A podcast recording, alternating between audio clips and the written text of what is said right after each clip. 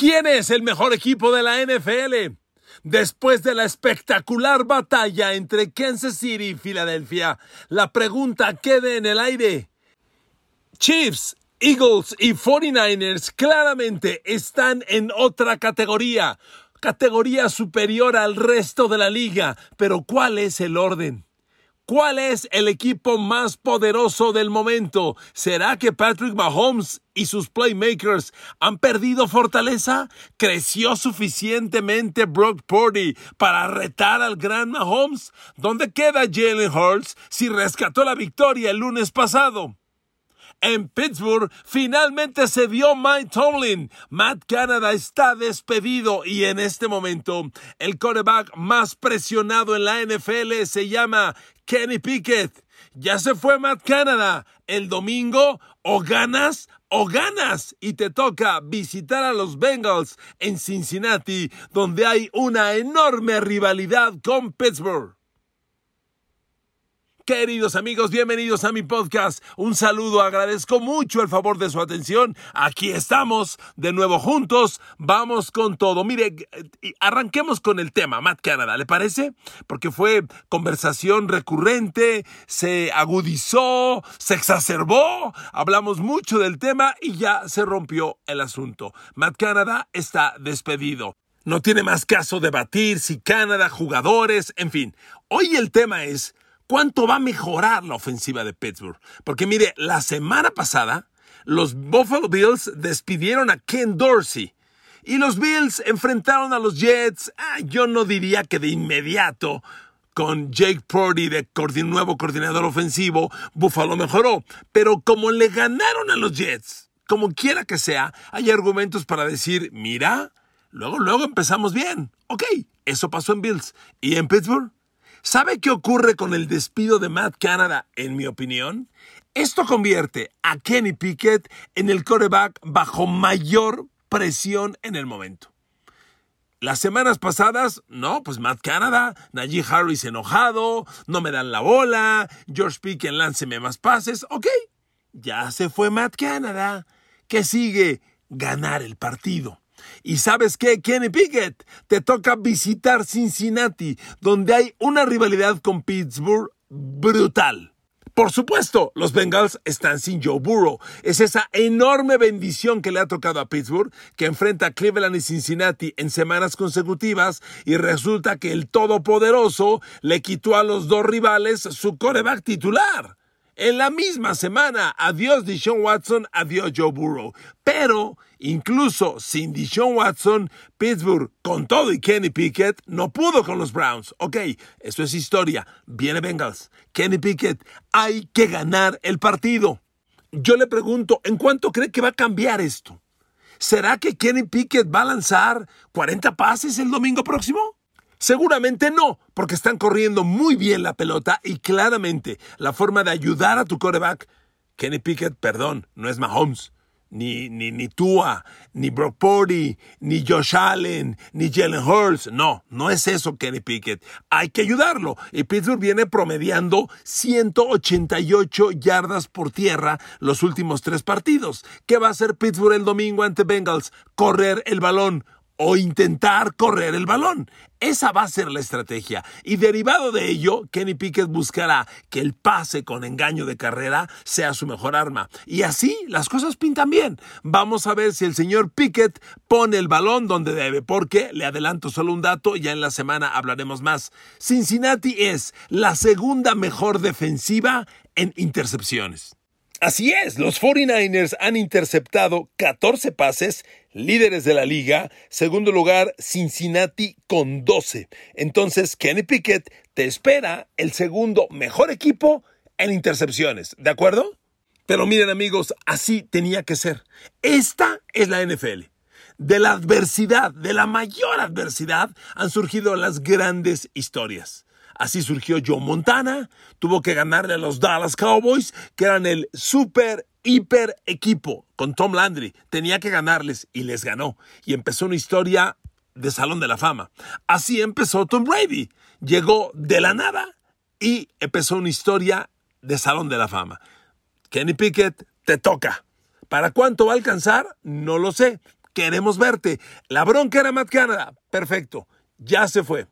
O ya lo fueron. Lo que sigue es dar resultados. Voy a estar en primera fila el domingo viendo Pittsburgh-Cincinnati, un juego bien importante.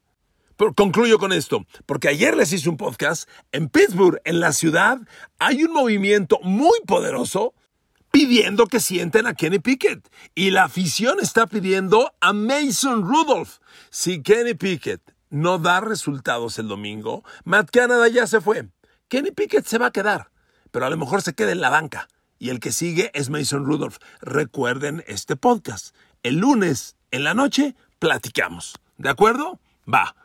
Ahora amigos, el lunes pasado, Kansas City perdió con Filadelfia una fantástica batalla de fútbol americano. Dos equipos poderosos. Y miren, más allá del resultado que ahora lo comentamos, a mí me parece que hay algo claro, evidenciado en ese juego y contundente al mirar toda la liga. En la NFL de hoy hay una categoría superior y la integran solo tres, Kansas City, Filadelfia y San Francisco.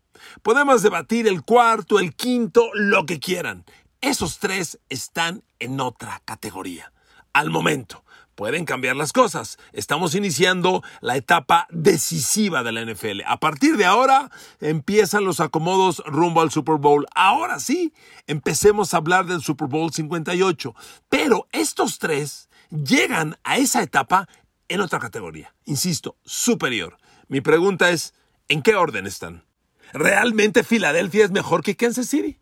Miren amigos, perdón lo reiterativo, pero esta es una liga de corebacks.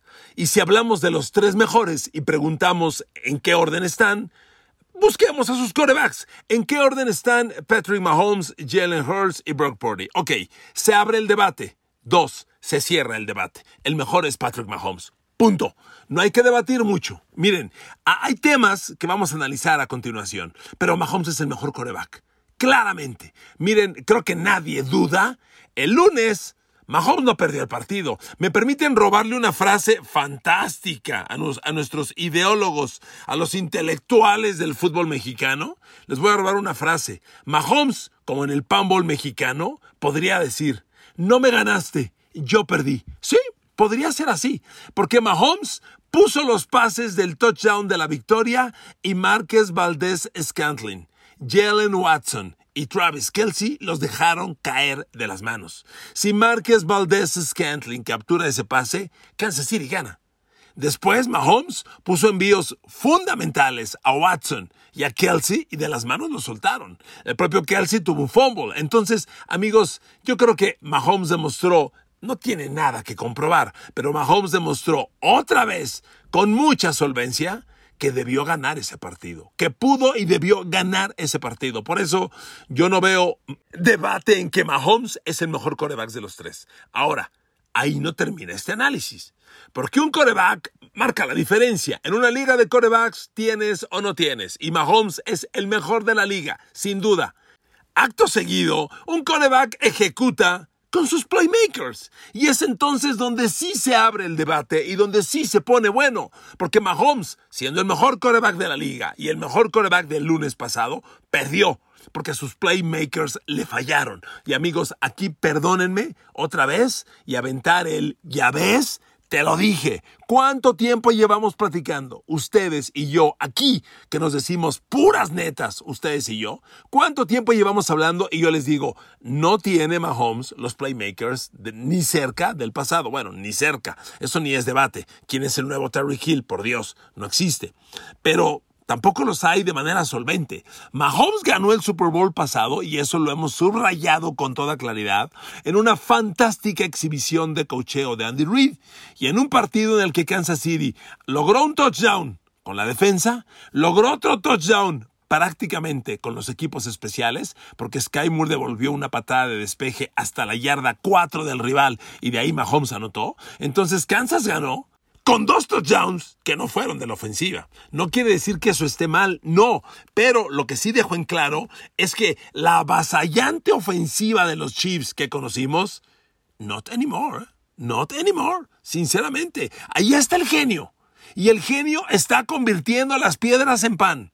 El genio le saca agua a las piedras y gana como que él sabe cómo y gana. Debió ganar el lunes, pero sus playmakers ni cerca, ni cerca. Y entonces esto se pone bueno, porque si Mahomes así perdió el lunes, al rato pierde en playoffs. Al rato pierde igual un Super Bowl. A ver, usted me apuesta que Márquez Valdés Scantling va a atrapar el pase bueno en playoffs en el Super Bowl próximo.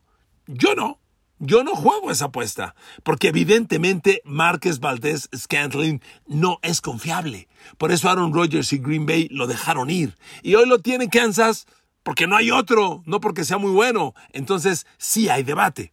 Amigos, regreso un instante con los corebacks porque hay un tema de Mahomes que quiero mencionar. Mahomes no está jugando bien, no está jugando su mejor fútbol americano, pero cuando llega el día y el momento clave, Mahomes te va a ganar y perdón lo reiterativo, lo demostró el lunes. Sin embargo, sus números tienen cifras en algunos rubros preocupantes y ya las hemos analizado usted y yo. Hoy voy a retomar algunas de manera muy breve porque creo que hay que ponerlo en la mesa.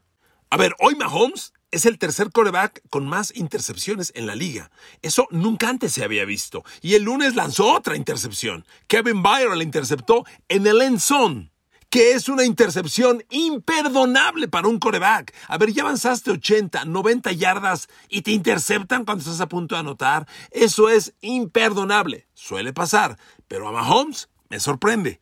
Con todo y sus nueve intercepciones, Mahomes trae un balance superior al 2 por 1 en pases de touchdown e intercepciones. 19 de touchdown, 9 intercepciones. Es un buen balance, pero es Patrick Mahomes y Mahomes trae del 3 por 1 a más. Y saben aquí dónde voy a empezar con las comparaciones, dónde me llama la atención. A ver, amigos, Brock Purdy trae 18 de touchdown, 5 intercepciones. ¡Ey, ey, ey, ey! Es la misma NFL en la que juegan Mahomes y Purdy, ¿eh? La misma. 18 y 5 contra 19 y 9. Caray, pues sí me llama la atención. Desde que Purdy entró a su crisis, coincidió con su semana de descanso y regresó en los últimos dos partidos, victoria sobre Jacksonville y Tampa Bay, Brock Purdy trae 551 yardas por aire en esos dos partidos, 5 envíos de touchdown, 0 intercepciones. ¿De acuerdo? Jalen Hurts tampoco va a ganar el MVP este año. Trae 15 de touchdown, 9 intercepciones, que no está mal, pero no es una cifra para un coreback elite que busque el MVP o algo parecido. Y amigos, me meto más a rubros específicos para marcar datos que sí me llaman la atención. A ver, les he comentado varias veces, evaluar un coreback bajo presión es fundamental porque en la NFL todos los corebacks están bajo presión. Un coreback no funciona con todo el día para lanzar, sin que lo ataquen, siempre están bajo presión. Y ahí encuentro números pues también preocupantes. A ver, Mahomes es el segundo coreback que más yardas ha generado bajo presión. Para quien no lo sepa, ya lo he dicho, un coreback bajo presión es cuando el bloqueo de la línea ofensiva se rompe, cuando la defensa penetra y entonces tienes que salir de la bolsa, eludir la, captura. Eso es un coreback bajo presión, ¿ok? Y y Mahomes ha estado 149 veces bajo presión, ha lanzado 119 pases, completando 59. Ojo, menos del 50% de completos Patrick Mahomes en pases bajo presión. Pero lo que sí me preocupa es 3 de touchdown, 6 intercepciones. Ey, ¿qué quiere decir esto? Métele presión a Mahomes y vas a provocar el error. Porque miren, misma estadística, Brock Purdy. Brock Purdy ha estado bajo presión en 124 ocasiones. Fíjese, Mahomes 149, hay 25 de diferencia. En esas 124, Brock Purdy ha lanzado 98 pases, ha completado 52, trae 53% de completos, un poquito más que Patrick Mahomes, pero anda arriba del 50. Pero lo sobresaliente es que Purdy bajo presión tiene 6 envíos de touchdown, tres intercepciones, un balance de dos por uno. Mahomes trae al revés, tres de touchdown, seis intercepciones. Y cuando leemos a Jalen Hurts, está muy parecido a Brock Purdy. También tiene 6 de touchdown, 3 intercepciones, con un 54% pases completos, una décima porcentual arriba de Purdy. Pero, ¿están de acuerdo que los números de Mahomes no son los habituales? Ahora, no quiere decir que yo no le apueste a Mahomes, porque el lunes demostró que con toda la intercepción, con todo el apresionado y con todo lo que quieran, puso los pases para ganar el partido. Mahomes va a encontrar caminos para ganar. No quiere decir que las malas estadísticas no cuenten, claro que cuentan, pero Mahomes siempre encuentra caminos. Sin embargo, trae cifras que nunca antes se habían visto. Hago ahora la última comparación de los corebacks, en una zona bien importante, la famosa zona roja, las 20 yardas finales. Cuando llegas a zona de gol, ahí se define el partido. ¿Sabe usted quién es el mejor coreback de la NFL en zona de gol al momento? Es Dak Prescott, porque en zona de gol del rival, Dak Prescott tiene 15 envíos de touchdown dos intercepciones. Mahomes está muy parecido, tiene 15 envíos de touchdown, una intercepción. ¿Cuál es la diferencia? Que Dak Prescott está completando el 58.7% de sus pases en la zona roja rival y Mahomes 54.5. Hay cuatro puntos con porcentuales de diferencia. ¿Cómo anda Brock Purdy? A mí me encanta Purdy, porque fíjese, el porcentaje de completos de Purdy en esta zona roja es de 68.7, considerablemente arriba de Mahomes, y trae 12 de touchdown, una intercepción, que no está mal. Mahomes trae 15 y 1. Bueno, ¿qué digo? No está mal. Está fantástico. Jalen Hurts aquí se queda un poco retrasado porque él trae 51% de pases completos, 8 de touchdown, una intercepción. No está mal, pero los números son mucho más claramente sobresalientes en Purdy y en Patrick Mahomes. Pero a ver amigos, ya citamos que a donde Patrick Mahomes sufre es en los playmakers. Y amigos, hay un, número que claramente evidencia lo que le acabo de decir. Bueno, Primero recordar el juego del lunes. Digo, no está de más repetir las estadísticas. En el juego del lunes, los receptores de Mahomes, los de Kansas City, tuvieron cuatro drops. Justin Watson tuvo dos, no uno, dos.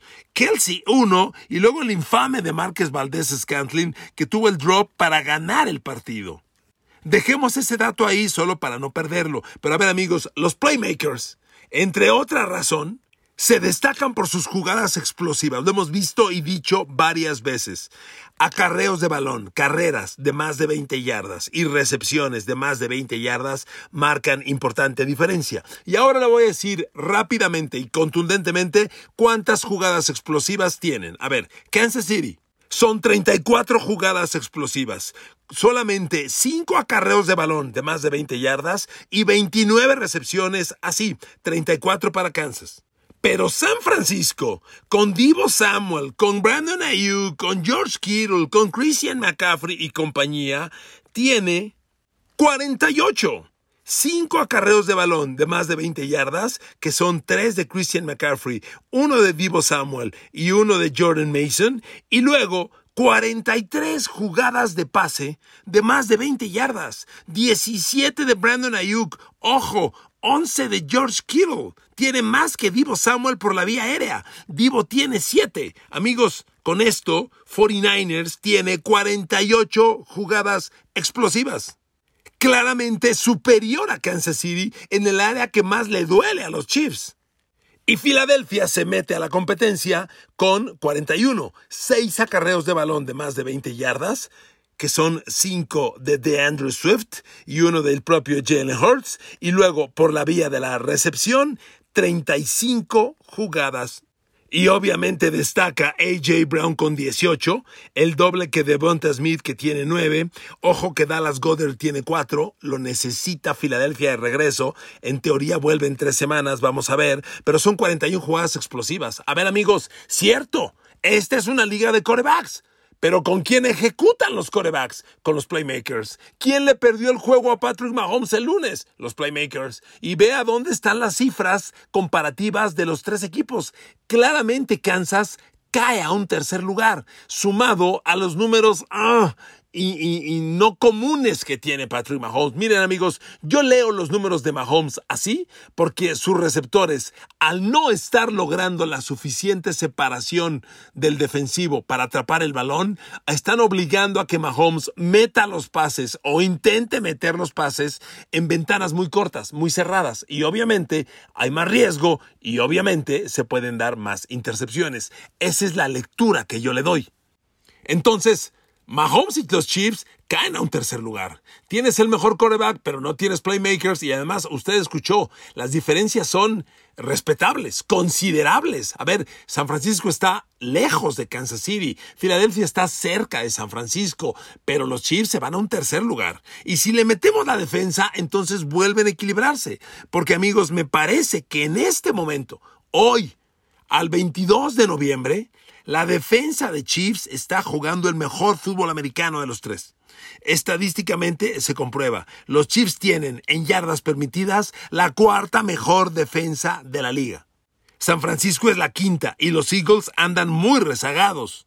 Hoy en yardas permitidas, Filadelfia apenas es la defensiva 14. Esa no es una buena cifra. Cuando te vas a puntos permitidos, que es lo que más me gusta, pues los 49ers son la mejor defensa. San Francisco está permitiendo 15.7 puntos por partido y los Chiefs 16.4. O sea, están ahí. Filadelfia se rezaga considerablemente. Está permitiendo 21.2 bueno para la decimosexta mejor defensiva en puntos permitidos. No es una buena cifra. Entonces, empezamos a hablar de defensas y claramente Eagles cayó al tercer lugar. ¿Están de acuerdo? Con Chiefs y Niners hasta arriba. Yo pongo a Chiefs mejor porque están mejor balanceados. Amigos, estos tres equipos están sumamente equilibrados. Lo que me termina por encantar de la defensa de Chiefs es que si tienen los números en yardas y en puntos permitidos, también tienen las capturas de coreback, que son fundamentales. Hoy la liga la lidera Baltimore con 44 sacks. ¿Sabe cuántas tiene Kansas? Es tercero con 36. El 12 es Buffalo con 38. Chiefs tiene 36. Los Eagles y los Niners lejos de lo que se esperaba. Filadelfia el año pasado tuvo 77. Hoy trae 31. No mala cifra, pero lejos de los mejores y lejos de lo del año pasado. Los Niners también están lejos, apenas 27 capturas, pero aquí stop. Con Chase Young y con Nick Bosa juntos, en los dos partidos que llevan los 49ers, con Chase Young de un lado, Nick Bosa del otro, ante Jaguars y ante eh, Tampa Bay, la línea, la defensa de los Niners sumó nueve capturas de coreback en los primeros dos juegos con esta dupla. Hay que seguirla con atención. Viene la etapa decisiva. Si estos dos, como todo indica, dominan como esperábamos que iban a dominar, los Niners se van a meter. A ver amigos, concluyamos el podcast. Con toda la evaluación que le he dado, para mí hoy San Francisco es el equipo más potente de la NFL. Los Chiefs son el 2, la razón está perfectamente ejemplificada y explicada. Playmakers. No hay playmakers. Y el lunes fue muy clara esa historia. Y Filadelfia es tercero. Pero ojo, le digo que Filadelfia es el 3. Cuando hoy en números Filadelfia es el 1. Toda la temporada le he dicho, Filadelfia no está jugando a su mejor nivel, pero domina la liga, domina la liga. No jugó bien contra Chiefs y le ganó a Chiefs. Amigos, este juego se trata de ganar. Y Filadelfia lo está haciendo mejor que todos. Está en la cima. ¿Se da cuenta lo interesante que está esto? Lo que sí está perfectamente claro es que estos tres están en una categoría superior. Son 49ers, Chiefs, Eagles y el resto de la liga. Apenas empieza la etapa decisiva, a ver qué cosa estamos platicando para finales de diciembre. Gracias por escuchar otro podcast. Los quiero con el alma. Que Dios los bendiga. Hasta mañana.